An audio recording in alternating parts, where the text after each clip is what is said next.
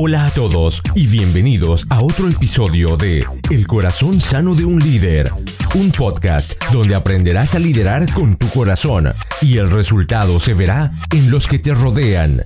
Nuestra meta, la de poder retarte, inspirarte y equiparte para que crezcas en tu liderazgo.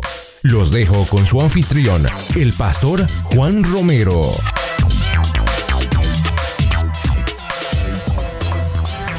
Hola a todos y bienvenidos a un nuevo episodio del Corazón Sano de un líder donde creemos que equiparse no es opcional, es vital. Gracias por estar con nosotros el día de hoy, gracias por acompañarme en este episodio número 72. Les habla su anfitrión y su servidor Juan Romero. Y si notan un poquito mi voz, estoy un poco agripado. No, es, no solamente es gripa. La semana pasada mi esposa, mis dos hijos y yo fuimos diagnosticados con COVID-19.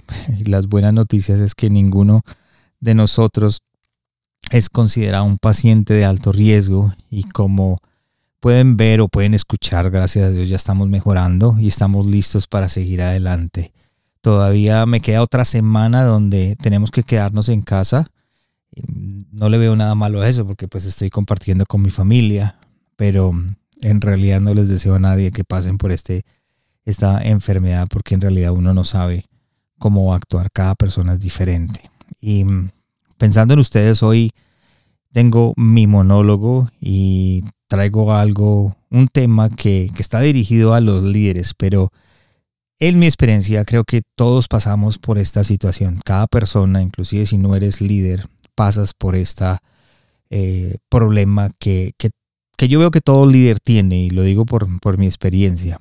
Y para colocar la base de este mensaje, tengo que definir la palabra confianza. Y hay dos definiciones. Voy a leerles la primera. Es, y dice, esperanza firme que una persona tiene en que algo suceda, sea o funcione de una manera determinada o que otra persona actúe como ella lo desea. Y la segunda definición, que esta es la que me quiero concentrar el día de hoy, es seguridad especialmente al emprender una acción difícil o una acción comprometida. Y para mí es importante de que entendamos eh, lo que quiero darles a entender o le quiero llevarle a ustedes el día de hoy. Em, vamos a hablar acerca de la pérdida de confianza y tengo eh, una lista de siete asesinos de la confianza. Hoy solamente vamos a tener la parte 1 porque me tocó dividirlo en dos para no ser muy largos los episodios. Y la parte 1, que es la de hoy, tiene tres asesinos de la confianza. Los otros cuatro los haré en el próximo capítulo, creo que del monólogo, que es a principio, el primer martes de cada mes. Entonces, vamos a hablar de, de la pérdida de confianza. Y una de las preguntas, o estadísticamente hicieron una pregunta hace mucho tiempo, la cual decía, ¿cuál es el cuál es la cosa o la razón número uno con la que todo líder o persona se enfrenta y les parece una de las más difíciles de manejar, una de las más difíciles de como de que sobrellevar en el liderazgo. Y la respuesta número uno fue la pérdida de confianza. Y sin importar si eres un líder político, líder empresarial, líder de departamento, liderar o de pronto líder de una iglesia, perdón, la pérdida de confianza en nosotros mismos es el talón de Aquiles de todos los líderes, y lo voy a repetir. La pérdida de confianza en nosotros mismos es el talón de Aquiles de todos los líderes. Si de pronto escuchas esto por primera vez y dices, ¿sabes una cosa? Yo no, yo no sufro de esta situación. Yo, en realidad, eh, tú eres una persona que dice, yo nunca he tenido este problema. La falta de confianza no es mi talón de Aquiles. Te cuento o te puedo decir con autoridad que en realidad nunca has liderado nada, porque como líder debes tomar decisiones en todo momento. Y si por casualidad a alguna persona no le gustó mi decisión o te diste cuenta que tomaste una decisión basada en información que no estaba actualizada, comienza a entrarte la duda. Empieza a hacerte preguntas como ¿será que tomé la decisión correcta? Eso es falta de confianza. Y para llegar allí, debes ser vulnerable. Así que mi consejo el día de hoy es que si escuchas este episodio, si estás aprendiendo, de pronto dices una cosa, tengo que darme cuenta de la pérdida de mi confianza, te aconsejo que seas vulnerable contigo mismo el día de hoy. Algo que he aprendido en mi carrera de líder o el tiempo que llevo liderando es que soy el líder no porque me nombraron líder, soy el líder porque llego primero a donde debo llegar. Soy el líder no porque me eligieron como líder, soy el líder porque lo hice primero que los demás. Pero para llegar primero a donde debo llegar o para hacer las cosas primero, debo tomar decisiones. Y hay veces esas decisiones son difíciles de tomar por la falta de confianza. Así que hoy quiero hablar de los asesinos de la confianza. Yo sé que en algún momento estos asesinos dañaron mi confianza y estoy hablando desde la parte de mi experiencia como líder perdí la confianza en algún momento. ¿Cuál fue la razón por la que yo perdí esa confianza? ¿Cuál fue la razón o cuáles fueron las razones por la cual yo perdí esa confianza como líder en mi trabajo secular y como líder en la iglesia? Así que vamos a hablar hoy de esos asesinos. Asesino de la confianza número uno, la presión. Y creo que uno de los mitos más grandes en el liderazgo es que a medida que vamos adquiriendo liderazgo, a medida que vamos adquiriendo autoridad, la presión va disminuyendo.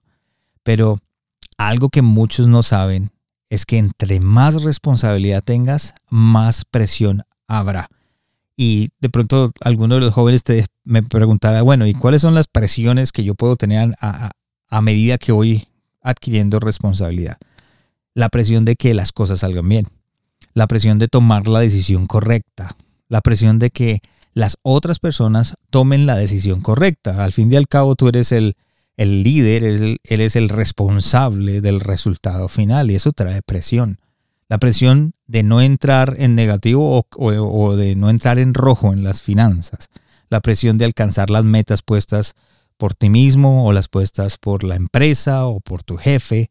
La presión de decir las cosas correctas en los momentos correctos. Y si te das cuenta, todos estos ejemplos tienen una base. Es que cuando eh, estamos bajo presión, tomamos a veces decisiones porque no sabemos qué hacer. Tomamos una decisión porque no sabemos qué hacer. O, o decidimos hacer algo sin saber qué hacer. Y creo que es la falta de conocimiento que nos lleva a tomar esas decisiones porque no sabemos qué hacer. ¿Cuántas veces, no sé, vamos a recordar cuántas veces en el colegio o en la escuela levantamos la mano para dar la respuesta correcta? No sé si tú fuiste uno de aquellos. Y cuando estábamos seguros de la respuesta, la levantábamos inclusive más rápido todavía. Simplemente porque queríamos que los otros compañeros vieran que sabíamos de lo que estábamos hablando, que teníamos conocimiento, que habíamos estudiado. Y cuando no sabemos, no levantábamos la mano. Cuando no teníamos ni idea, no levantábamos la mano. Cuando no sabíamos qué hacer, no levantábamos la mano. Lo mismo pasa cuando tenemos esta presión. Tenemos que tomar una decisión y no sabemos qué hacer. Algo que eh, me ha servido durante los años de liderazgo es poder ver la presión como una oportunidad eh, a la humildad ver la presión como un llamado de Dios a mi humildad. Dos cosas he aprendido y una de ellas es que muchas veces como líderes se nos olvida que podemos preguntarle al mismo que nos puso en el liderazgo cómo salir de este problema. Hay algo que nos habla Santiago, que es el hermano de Jesús. Santiago 1.5 dice, si alguno de vosotros tiene falta de sabiduría, pida a Dios, el cual la da abundantemente y sin reproche necesitamos la ayuda de Dios para sobrepasar la presión, para sobrepasar el problema.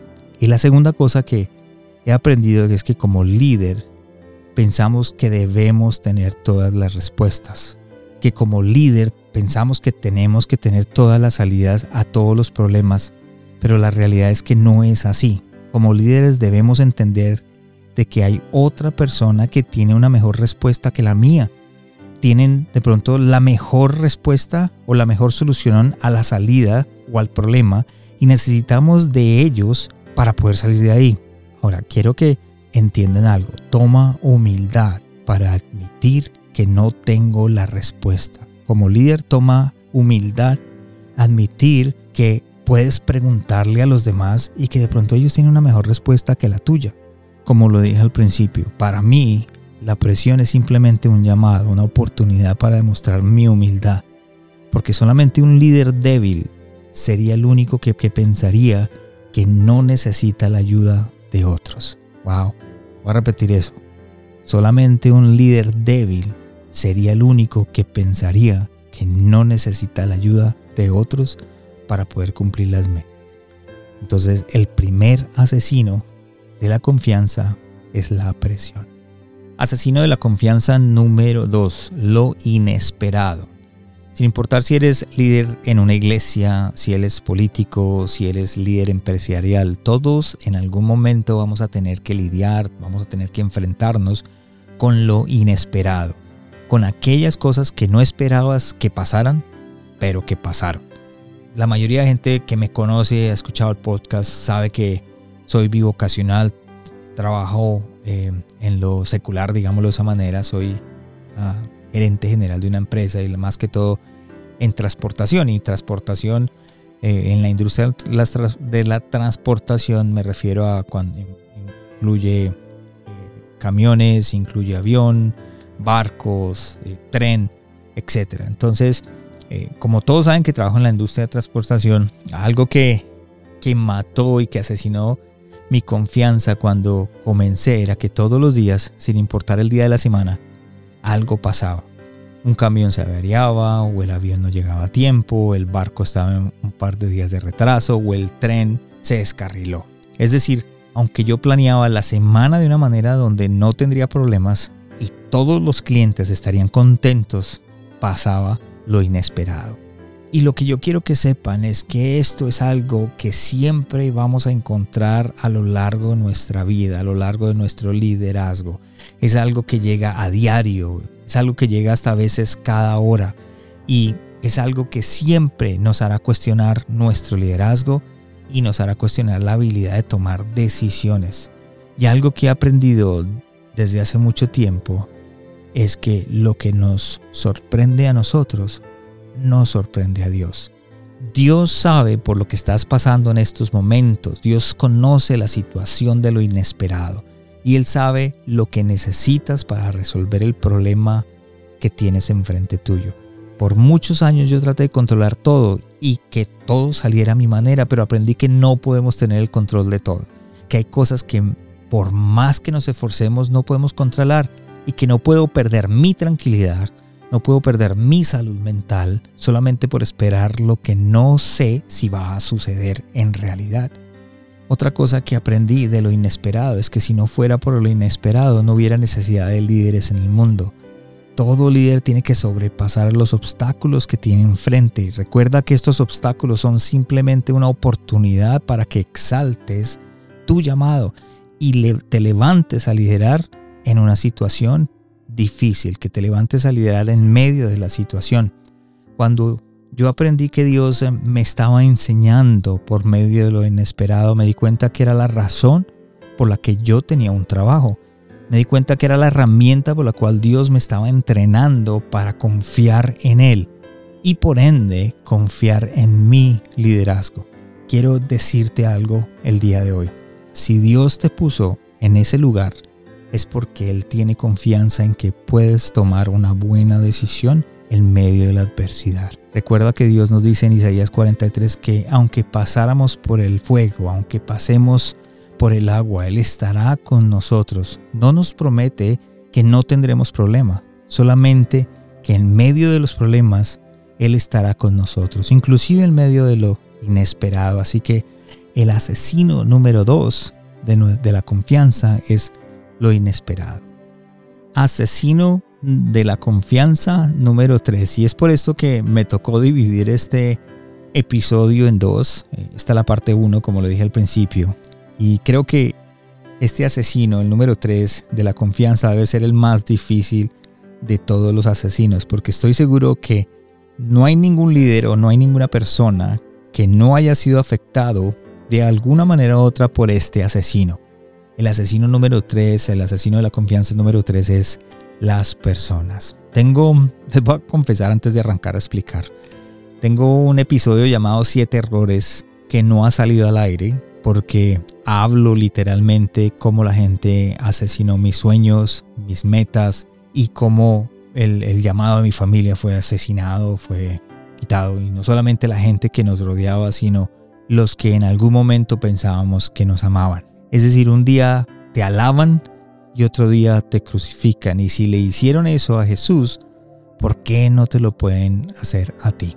Las personas literalmente te pueden levantar y te pueden ayudar a construir, a salir adelante, o lo contrario, te pueden destruir y pueden destruir tu llamado. Imagínate que Jesús no hubiera venido hace dos mil años, sino que hubiera venido a comenzar su ministerio el día de hoy. Las redes sociales se lo hubieran comido vivo. Es más, lo hubieran crucificado mucho antes que los mismos judíos. ¿Qué quiero decir con esto? Quiero que sepas que la gente te va a criticar en toda decisión que tomes, que siempre van a tener una opinión, sea mala o buena, como dice, como diría mi hermana, malo si sí, malo si no. Es por eso que debo decirte que como líder debes comenzar a seleccionar las personas que te rodean. Debes comenzar a filtrar lo que las personas dicen, porque no todo te conviene, no todo lo que dicen de ti es verdad. Es más, hay algo que siempre digo, el único que ve la verdadera motivación en tu corazón es Dios. Así que si la decisión que tomaste fue la correcta para ti y fue basada en la información que tenías en ese momento, el único que tiene algo que decir al respecto es Dios. No hay nada más peligroso que los comentarios de las personas que no te conocen y que no conocen las verdaderas motivaciones que hay detrás. Esta gente siempre hará que tú te cuestiones la habilidad de liderar y que cuestiones tu habilidad de tomar decisiones. Para mí, esta gente cae en lo que yo llamo una relación tóxica. Y una relación tóxica, para definirlo, es cualquier relación entre personas que no se apoyan entre sí, donde hay un conflicto, y uno busca como que destruir o socavar al otro y donde hay una competencia, donde hay, falta de respeto y hay falta de unión o falta de conexión. Entonces, mi consejo es que te rodees de personas que te amen. Quiero definir un poco esa parte de, las personas que me aman verse las personas tóxicas, o no hablemos de las personas tóxicas, hablemos de los críticos, de aquellas personas que te critican. Una verdadera persona que te ama tiene una relación contigo, te conoce y conoce la situación completa. Una persona que te critica apenas te conoce y sin importar que no conoce tu situación verdadera, tiene muchas o varias opiniones para darte. Por ejemplo, en un partido de fútbol el técnico hace un cambio y en ese cambio está sacando el que para ti es el mejor jugador de la cancha. Es, es más, es el que mejor está jugando y comienzan a lloverle las críticas al pobre técnico porque sacó al mejor jugador. Es más, empieza a escuchar en el noticiero al comentarista deportivo diciendo que por qué lo sacó y empieza a dar cambios y razones por las cuales no debería haberlo sacado. Pero la realidad o la verdad puede ser de que el jugador le pidió un cambio porque sí se siente lesionado. Eso no lo sabemos nosotros, pero lo sabe el técnico. Las personas que te aman quieren lo mejor para ti, las que te critican quieren lo mejor para ellos. Sin importar en qué situación estés, las personas que te aman quieren que seas exitoso, que tomes la decisión correcta. Así, esta decisión no sea la de mayor beneficio para ellos, pero la mejor para la situación, la mejor para la empresa. Entonces es importante que sepas que las, las personas que te aman quieren lo mejor para ti. Las personas que te aman te corrigen para levantar tu confianza las personas que te critican destruyen tu confianza. Las personas que te aman te dan el beneficio de la duda, es decir, asumen lo mejor de ti, creen en ti. Los que te critican asumen lo peor y te condenan sin pensarlo dos veces. En mi vida personal, la gente que me criticaba por X o por Y razón, siempre eso hacía que yo dudara, duda, dudara perdón, de mis acciones y por ende terminaba congelado o frisado sin tomar ninguna decisión. Perdía mi habilidad de tomar acción, de reaccionar a mis decisiones. Las personas que te aman te corrigen por amor. Los que te critican te corrigen por orgullo, porque creen que saben más de ti.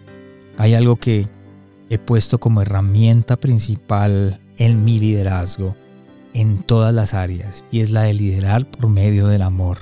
Es decir, poder ver lo que Dios ve en las otras personas, en esas personas que estoy liderando, Dios ve algo bueno, poder ver eso y saber que van a cometer errores y que debo amarlos así cometan errores porque todos estamos aprendiendo, todos estamos creciendo.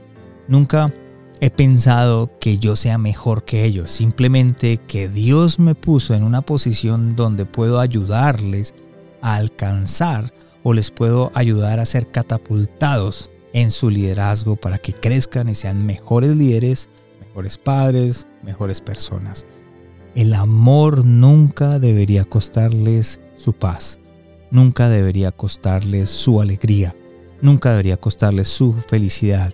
Y como Pablo dijo, el amor todo lo puede. Las personas que te aman te respetan. Son esas personas que sin importar en qué nivel se encuentran, siempre respetan tu opinión. Los que te critican solamente quieren decirte cuántos pares son tres moscas y solamente quieren alinearte con la opinión de ellos. Por eso siempre digo, las opiniones deben sopesarse, no contarse. Las personas que te aman te corrigen en privado, las personas que te critican lo hacen en público o lo hacen con los demás a escondidas tuyas. Yo soy fiel creyente que todo líder debe tener una persona que lo haga responsable de sus actos. Les voy a dar un ejemplo. Durante cuatro años lideré una de las compañías de mudanzas más grandes aquí en Calgary. Teníamos más de 80 empleados y muchísima presión sobre las metas a alcanzar. Y como líder tomé varias decisiones que no fueron las correctas en su momento, o de pronto le hablé a alguno de los empleados de la manera incorrecta. Y me acuerdo que yo tenía un asistente, o se llamaba eh, Cheryl, o se llama Cheryl. Y cuando ella se daba cuenta de mi error, venía y cerraba la puerta de mi oficina y me hacía caer en cuenta del error que había cometido.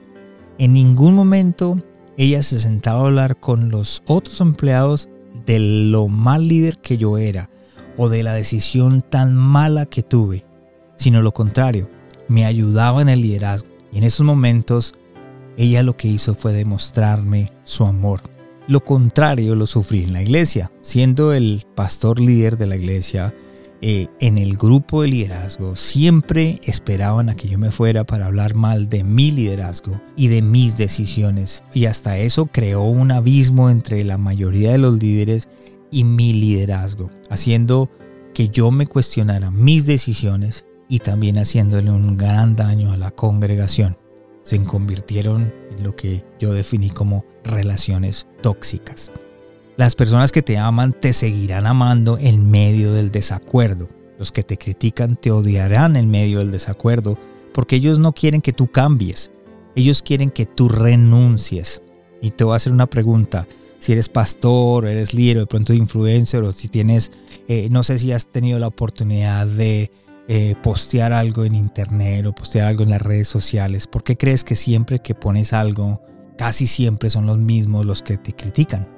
Si pusiste algo la semana pasada y pones algo ahora, casi siempre son los mismos. Porque ellos no quieren que tú cambies la forma de pensar. Lo que ellos quieren es que tú renuncies, que tú te cuites a lo que estás haciendo. Entonces debes escuchar las opiniones de las personas que te aman y debes ignorar las opiniones de las personas que te critican. Sé que no podemos eh, controlar lo que dice la gente de nosotros y no podemos controlar lo que piensan de nosotros, pero sí puedes controlar el acceso a lo que escuchas o a lo que lees en las redes sociales.